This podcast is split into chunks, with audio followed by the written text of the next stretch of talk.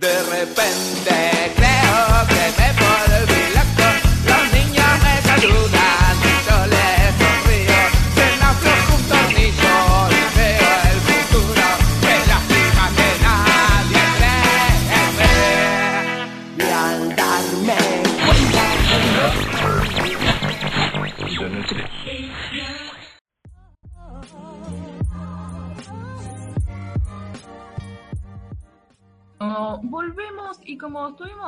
en redes, es el momento de visibilizar lo que nos está dejando la pandemia o las consecuencias que nos trae la pandemia. Y como ya hemos hablado en diferentes programas, hay varios sectores que han quedado totalmente relegados y si se queda un poco lejos o no les han quedado sí lejos de algún tipo de contención por parte del Estado. Es por eso que estamos en contacto con Ramiro Maces, que es codirector de la editorial Rara Avis. Hola Ramiro, ¿nos escuchás? Sí, sí, acá los escucho. ¿Cómo están? ¿Qué tal? ¿Cómo estás? Bien, muy bien, muchas gracias. Acá. Hola Bueno. Ramiro, ¿cómo estás? Eh, Bien, Rodrigo. Acá Rodrigo, estuvimos cambiando algunas ideas antes.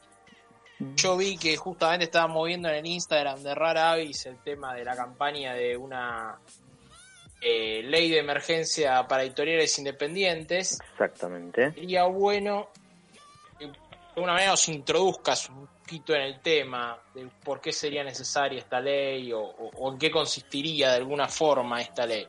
Totalmente. Mira, lo primero eh, que me parece importante señalar a cuento de la introducción que hacen es que mm, desde ya, esto, esta pregunta puntual que me haces viene a cuento de, de la ley de emergencia a partir de la pandemia, pero lo más interesante me parece señalar es que el sector editorial viene de una caída de cuatro años consecutivos, digamos, en las ventas y, y en los niveles de, de producción. Es decir, que es una, una crisis bastante sostenida, la cual la pandemia sin duda agrava ya a un, punto, digamos, bastante grave. Eh, en ese contexto, digamos, de la pandemia, creo que hay un pequeño antecedente de, esta, de este proyecto de ley que se está presentando, mejor dicho, que ya fue presentado en la legislatura de Buenos Aires, que es eh, justamente a partir de la pandemia una iniciativa colectiva que se llamó Sálvese quien lea, eh, impulsada por editoriales y librerías independientes o, barriales de la ciudad, que, bueno, frente a, a la imposibilidad de, de vender nuestros libros, tanto para las librerías como para las editoriales, surgió un formato de, compra futura, solidario, con algunos beneficios para los lectores, que por suerte fue muy bien acogido por la comunidad lectora, también por la prensa, y creo que de algún modo el éxito entre comillas, porque seguimos hablando de una situación eh, bastante delicada para el sector, creo que el hecho de que haya salido bien eso sirvió para que, bueno, algunos sectores políticos e institucionales de, de la ciudad de Buenos Aires pusieran un poco eh, el ojo en el sector. Eh, y bueno, a partir de eso, algunas de las editoriales, es- es- la verdad que hay que decir que el campo editorial es muy sumamente heterogéneo en, en volumen, en, formas de organizarse, en formas de concebir la actividad, de concebir el libro, de distribuirse, de vender. Pero bueno, dentro de esa heterogeneidad, la verdad que un grupo, por suerte, un grupo importante eh, de, de editoriales pudimos ponernos de acuerdo para, primero para impulsar en aquel momento ese plan y ahora para, eh, junto con eh, dos legisladores del bloque del Frente de Todos, impulsar una, un subsidio de emergencia para pequeñas editoriales. Eh, si querés te cuento en concreto en, qué consiste ese plan. El plan consiste en, como punto uno de, de crear un registro de editoriales independientes de la ciudad. Eh, si bien al menos este proyecto todavía no, no especifica bien cuáles serían los contenidos de ese registro, eh, pero sí tiene una restricción formal que es justamente como es para medianas o pequeñas editoriales, eh, es decir, que no tendría sentido que fuese para grandes grupos o, editoriales que realmente no estén en emergencia, eh, se pone una restricción formal que es que sean editoriales que por un lado hayan publicado en- durante el 2019 entre 3 y 25 títulos de novedades y por otro lado que tengan distribución de sus libros en al menos 5 librerías de la ciudad. Eh, la ayuda en concreto consiste en 100 mil pesos que tienen que ser destinados para la impresión de libros, digamos, para la producción, sobre todo en, en cualquiera de los gastos que implique esa tarea, o sea, sea imprenta, sea acción, maquetación, diseño, sea. Eh, y por último, otro de los puntos es un, largar una línea de créditos accesibles para también para las medianas y pequeñas editoriales de la ciudad. Eso es más o menos lo que se presentó hasta ahora y bueno, ahí está corriendo su, su suerte legislativa, pero nosotros por nuestra parte, con digamos la comunidad de, de editoriales y también de librerías, estamos impulsando esta campaña para que más allá de su aprobación o no, siga, digamos, en el, en el tintero la, la discusión sobre el sector. Claro, por supuesto. Eh, aparte, hoy en día sería el sector que más deberíamos beneficiarnos por el hecho de que algunas personas poco tenemos que hacer más que leer un libro, consumir una serie, obviamente hablando de algo muy privilegiado. Pero también hablaste hace un principio de la industria que viene decayendo de hace un par de años eh, y en los últimos años también algunas editoriales han dejado el país. De varios años de trayectoria han dejado el país.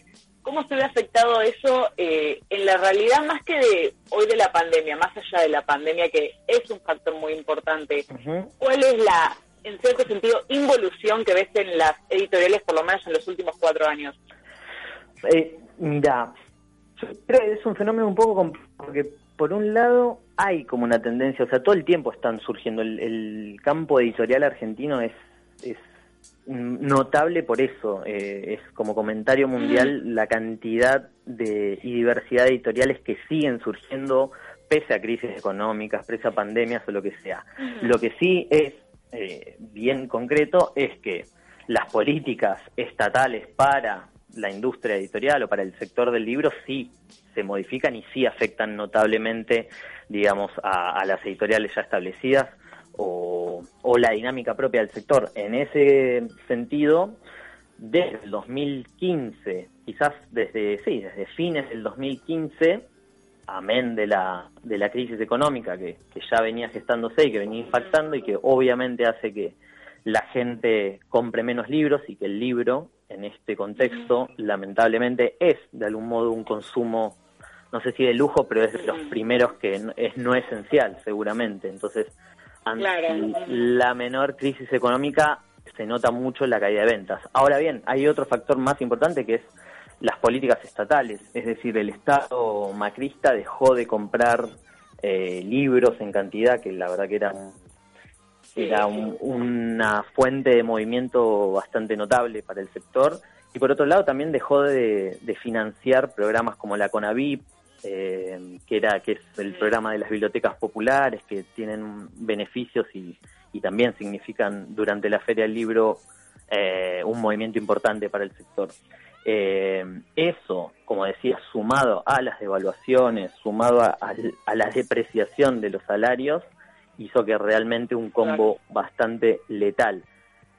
Si a eso le sumamos la pandemia, ahí sí hay algunos números más concretos porque por suerte hubo al menos dos encuestas al, al principio y casi a la mitad del encierro sobre el impacto de la cuarentena en las editoriales y más o menos se coinciden que las ventas, insisto, más allá de las caídas de casi el 30% de cuatro años consecutivos, durante la pandemia cayeron 60%.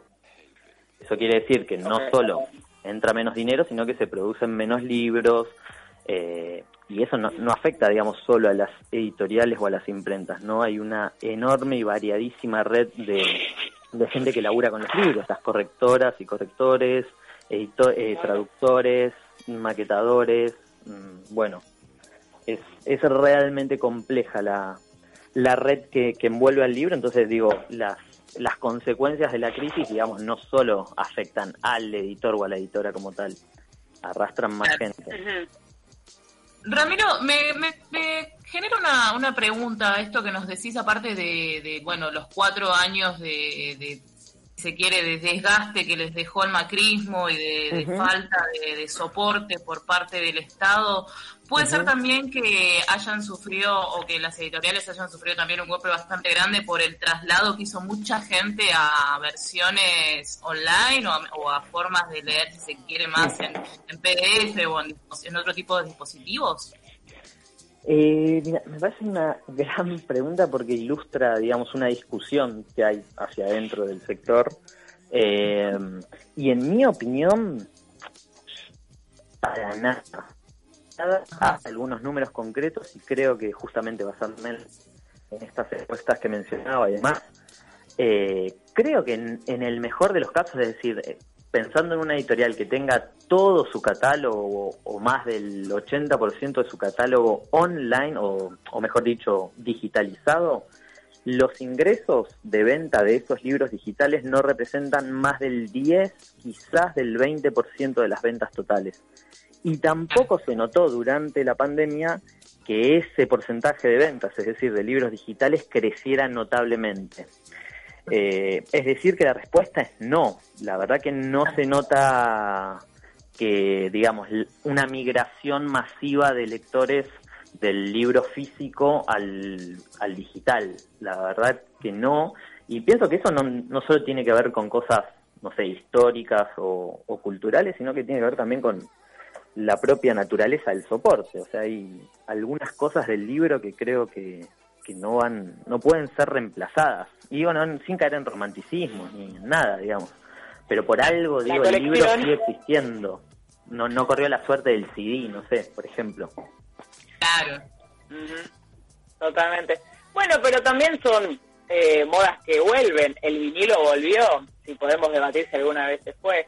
Pero más allá de eso también es la colección de libros. Es, es muy, por lo menos yo soy lectora, es muy satisfactorio ver y decir, Ay, qué lindo, uno, Pero yo. Totalmente. Y eso no es, digamos, no es un factor nada menor, es, yo creo que eh, forma parte del gran porcentaje de razones que hace que, nada, que la gente se compre un libro, digamos, no es no es algo meramente racional de un texto. Obvio, los libros son objetos, son lindos, son bellos, tienen, tienen, son mucho más que un texto, digamos. Estoy diciendo, pero grulladas, nada nuevo, pero, pero finalmente es lo que para mí, en mi opinión, hace que, todavía no se haya notado esta migración masiva, digamos, de, lectores hacia lo digital, por más que existe obviamente y va en crecimiento. Pero sí me parece interesante mencionarlo porque hacia adentro del mundo del libro eh, trata desde algunos sectores de instalarse como esta cuestión y yo creo que eso tiene más que ver con intereses particulares. Como que hay, hay gente que obviamente tiene, puede llegar a lucrar con, con eso, con los libros digitales y demás. Entonces, me parece que hay a veces como una especie, entre comillas, de lobby del libro digital que no tiene nada de malo, pero digo, me parece que no es real, sencillamente. Lo que creció durante la pandemia y en todo caso lo que cambió fue que sí explotó y que sí se notó un cambio es esto de la compra digital, pero no de libros digitales, sino de libros físicos. Mm, eh, y otra pregunta también. ustedes como editorial, ¿cuáles son los libros que verdaderamente se buscan? Eh, el proceso de sumisiones, más o menos, sumisiones no sé si se dice bien, pero que te presentan un texto y ustedes eh, lo editan o consideran publicarlo bajo su editorial de cierto autor. No sé si me estoy explicando bien, creo que no. ¿Cómo? repito todo de nuevo porque, perdón, es miércoles, ya no la doy. Eh, ¿Cómo ustedes buscan nuevos títulos para publicar? ¿Se los mandan por algún correo? ¿Ustedes los evalúan y les dicen, bueno, eh, no, no es el título que estamos buscando en este momento? O bueno, sí, por supuesto, nosotros publicamos. ¿Cómo es el proceso con un escritor hasta que termina siendo un libro publicado? En el caso de nuestra, o sea, hay múltiples millones de respuestas. En el caso súper puntual de nuestra editorial, eh, la verdad que sea, o sea, se dan las dos cosas, aunque se quiera o no se quiera, si uno tiene una editorial y una casilla de mails pública, es indefectiblemente se te va, no se te va a llenar, pero digamos vas a recibir originales o digamos o propuestas de edición. Eh, llega un punto en el que se hace muy difícil evaluarlas todas es, o sea, si, si se da, si uno sigue o se engancha mucho en esa dinámica de estar a la espera. En nuestro caso particular tratamos de, dado que pensamos el catálogo de una cierta forma, lo estructuramos en determinados ejes, determinados intereses, eh, y por otra parte tiene que ver también con, con, nuestra labor, o sea, más allá de lo editorial, con lo que con nuestra formación, con lo que trabajamos y demás, también estamos en un ambiente de producción de textos y de circulación, entonces en general tratamos de ir en busca de los textos que nos interesan publicar, en general, lo cual no quita que nos han llegado también textos. Quizás obviamente un siempre se prioriza más si ese texto que te llega viene es, difícil que uno le preste la misma atención a un texto que llega de un anónimo en un mail a, si viene una persona que vos conocés o con quien trabajás y te dice, mira, leete, ese texto está bueno o conozco a alguien que tiene un libro que podría interesarte.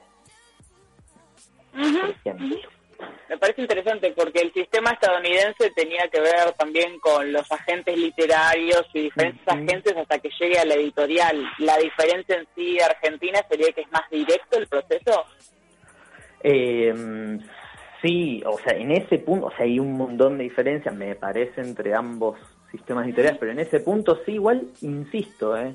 Ese es nuestro caso. Hay editoriales que hacen servicios editoriales que sencillamente vos le llevas tu texto, te hacen un presupuesto, eh, vos le pagás y te sacan el libro como vos lo quieras. Hay editoriales mixtas que cobran pero seleccionan. Hay otras como que sí, que están totalmente a la búsqueda o a la recepción y hacen convocatorias de textos. Y hay otras que no, que sencillamente no tenés ni un mail donde presentarle un, un texto. A mí me parece que esta diversidad y heterogeneidad del, del, por suerte, del campo y riqueza del campo editorial argentino hace como que no haya, quizás no, no es tan concentrado y por suerte sigue habiendo, digamos, muchas posibilidades de publicar. Aunque publicar, vale aclarar que publicar no equivale a ser leído o, o distribuido. No sé, Claro, no vamos a ser adaptados al cine al día siguiente, pero tener como la oportunidad de, por lo menos intentar que tu texto sea leído por personas, en especial diferentes puntos de vista, no solo un mismo tipo de historia, un mismo tipo de voz, es algo muy alentador, en especial en estos tiempos en que cada vez vemos más representación, que podría ser mucho más, hay que seguir trabajando esto, pero está bueno que estos medios estén disponibles para esas, eh, esas discusiones. Sí, sí, sí, totalmente. Y desde ese punto de vista creo que el ecosistema de las pequeñas y medianas editoriales eh, favorece eso. O sea, nuestra consigna, o una de nuestras grandes consignas, digo, de, de este tipo de editorial, y sobre todo las editoriales que pensamos construir en red y que existimos también en red, digamos que no sería imposible que existiéramos por nuestra propia cuenta, siempre hablamos del valor de la bibliodiversidad, digamos que bueno, ¿qué es lo que le aportan? ¿Por qué, por ejemplo, aprobar una ley de emergencia, por qué el presupuesto de cultura debería destinar una ayuda a este sector. Y bueno, nosotros decimos, además de la cuestión material, que es que generamos muchos, muchos puestos de trabajo, sean correctores, sean la industria gráfica, sean los diseñadores y demás, eh, también esto, tenemos un valor cultural concreto y el, y el de la bibliodiversidad es medio recae sobre nosotros, porque si solo se publicaran lo que publican los grandes grupos transnacionales, eh, sencillamente están eh, guiados por la lógica de, la venta, del, mero mercado. Entonces sería mucho menor y más estrecha la producción editorial. Así que sí, coincido con vos, creo que es un valor como fundamental y que nos gusta hacernos cargo, el de la bibliodiversidad. Claro. Estamos hablando con Ramiro Maces, que es coeditor de eh, la editorial. Eh, uy, se me fue el nombre. Avis, perdón, que están, nos están comentando sobre la ley de emergencia para pequeñas editoriales. Tenía para hacerte una consulta, Rodrigo. Hola Ramiro, quisiera volver al punto que inició esta entrevista. Estábamos hablando que era un tema un poco centrado en la ciudad, porque había entendido este, esta ayuda de 100 mil pesos. Quería saber si desde Nación o desde provincia de Buenos Aires o desde alguna otra provincia ¿Existió alguna iniciativa similar o hay algún plan de reactivar estas compras por parte de bibliotecas populares o tal vez para distribuir eh, nuevos textos eh, Ministerio de Educación, escuelas secundarias, si hay algo de eso, alguna propuesta en ese sentido? Sí, respecto a, al CONAVIP, el tema de las bibliotecas populares, en efecto, eh, se suspendió la Feria del Libro, como todos saben. La CONAVIP, eh, que es un organismo, que es el organismo que maneja las bibliotecas populares, da para la Feria del Libro, además de pagarle la movilidad y además a, cientos de, bibliotecarios y bibliotecarias del interior, para que vengan a la feria les da una cantidad de dinero en efectivo y el beneficio arreglado con las editoriales de poder comprar el 50% de descuento. Eh, eso, como decía, genera un gran movimiento de, dinero para las editoriales. Eh, y obviamente esto fomenta la biodiversidad. Ahora, con la, con la suspensión de la Feria del Libro, quedamos todos como, ¿y ahora qué? O sea, era, era la gran esperanza, ¿no? Como decir, bueno, venimos de crisis, por lo menos que la feria y a través de Conavip levante algo. Así que lo que se implementó es un programa de compras a distancia, o sea, mediante todo coordinado, obviamente, de modo virtual y con algunos sí requisitos novedosos para Conavip que, o sea, valiosos, que es por ejemplo que se pueda gastar un monto tope en una sola editorial. Es decir, que vos, si el Estado, no sé, te digo, te da 20 mil pesos para comprar libros, vos no te los puedas gastar todos en Random House, que es la editorial más grande, sino que tenías un tope, entonces estás como obligado de forma a comprar o a repartir tu compra en varias editoriales. Después se largó, pero insisto, se largó. Yo la verdad no supe mucho de su implementación. El, un programa nacional de lectura que se me está olvidando ahora el nombre concreto, pero es eso, si, no es que se llama Plan Nacional de Lectura, que también obviamente involucraba un gran volumen de compra de libros por parte del Estado. Pero insisto, hasta ahora no, no tuvimos, o al menos yo no tuve mucha más noticia que, el anuncio. Y después sí, a raíz de, la presentación de este proyecto y bueno, digamos, de, lo que se viene discutiendo con más o menos difusión, sí hubo contacto de algunos, algunas diputadas también del Frente de Todos para intentar replicar una ley a nivel nacional, o sea, en el Congreso Nacional. Eh, así que es auspicioso, pero bueno, veremos, en eso está. Esas son las iniciativas más o menos que, que recuerdo hasta ahora dedicadas al sector desde principio de año hasta acá. Entiendo, Ramiro. Y ahora, a nivel tuyo personal, como parte de, de, una editorial independiente, ¿tenés algún nuevo proyecto, desafío por hacer, incluso en este momento tan difícil? ¿Están ya pensando en, editar algo nuevo? ¿En qué están en la búsqueda? ¿De qué están en la búsqueda? Sí, la, la verdad que nunca, nunca varamos, por suerte. Digamos, igual, o sea, me atrevo a decir que hablo por, por mis colegas también. Estamos siempre craneando o laburando, porque además no nos queda otra. Eh, sí, como pasó y también para mechar todos los temas. Me parece que es como una realidad común que casi todas las editoriales tuvieron, si no poner en pausa, al menos reducir su plan editorial, ¿no? Eh, algunas recortaron títulos, otras pasaron a, a, no publicar nada, pero en nuestro caso sí teníamos al menos un título que queríamos publicar para la Feria del Libro que se fue prolongando eh, y lo que va del año, debemos decir que no hemos todavía no hemos publicado ningún libro. Teníamos publicado, eh, pensado publicar cuatro, eh, pero por suerte sí estamos terminando ese que está que queríamos publicar en marzo y si todo sale bien vamos a terminar publicando tres títulos es nuestro nuestra meta de acá a diciembre. Esperemos. La verdad no sabemos, pero sí, ese es nuestro plan y desde ya, ¿no? El, plan general es seguir creciendo como editorial. Pero mm, me gustaría rescatar qué igual temáticas, ¿Qué temáticas se, están ahora? ¿Estás a la búsqueda? ¿Qué, qué, estarías por publicar? Digamos, nos contaste... Nosotros tenemos dos colecciones por ahora eh, y estamos inaugurando una tercera. Tenemos una colección de dramaturgia contemporánea que se llama Gallinero, que publica eso, textos de, teatro contemporáneo, eh, que dirige Alberto Antonio Romero.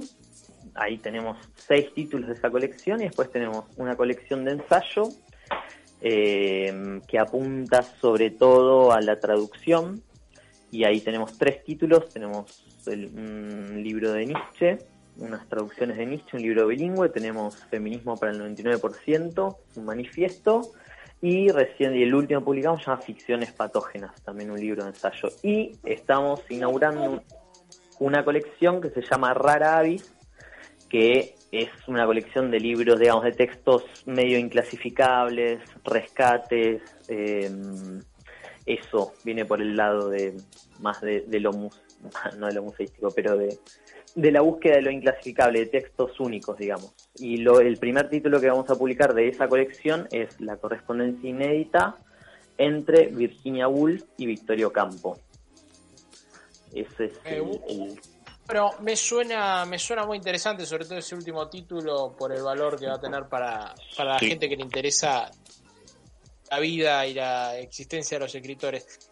¿Quieres dejarnos algún mensaje final o algún tema, reflexión final sobre toda esta crisis o algo que te parezca que haya quedado afuera de lo que estuvimos hablando? Mm, no, antes, o sea, agradecer muchísimo el espacio, la verdad que, que, que presten atención eh, nada a este sector y sobre todo que, que se hayan solidarizado, digamos, con la difusión de, del proyecto de ley y no, rescatar que dentro de la heterogeneidad me parece lo más valioso que se vio al menos en este en esta época de, de pandemia y de crisis generalizada es nada, los valores de la solidaridad, de la, de la acción en redes, eso me parece de lo colectivo, eso me parece lo más valioso al menos que desde nuestra perspectiva vimos y que, que pudimos poner en práctica con otros colegas y editoriales, eso me parece, y que más fue generando todas estas respuestas tan positivas.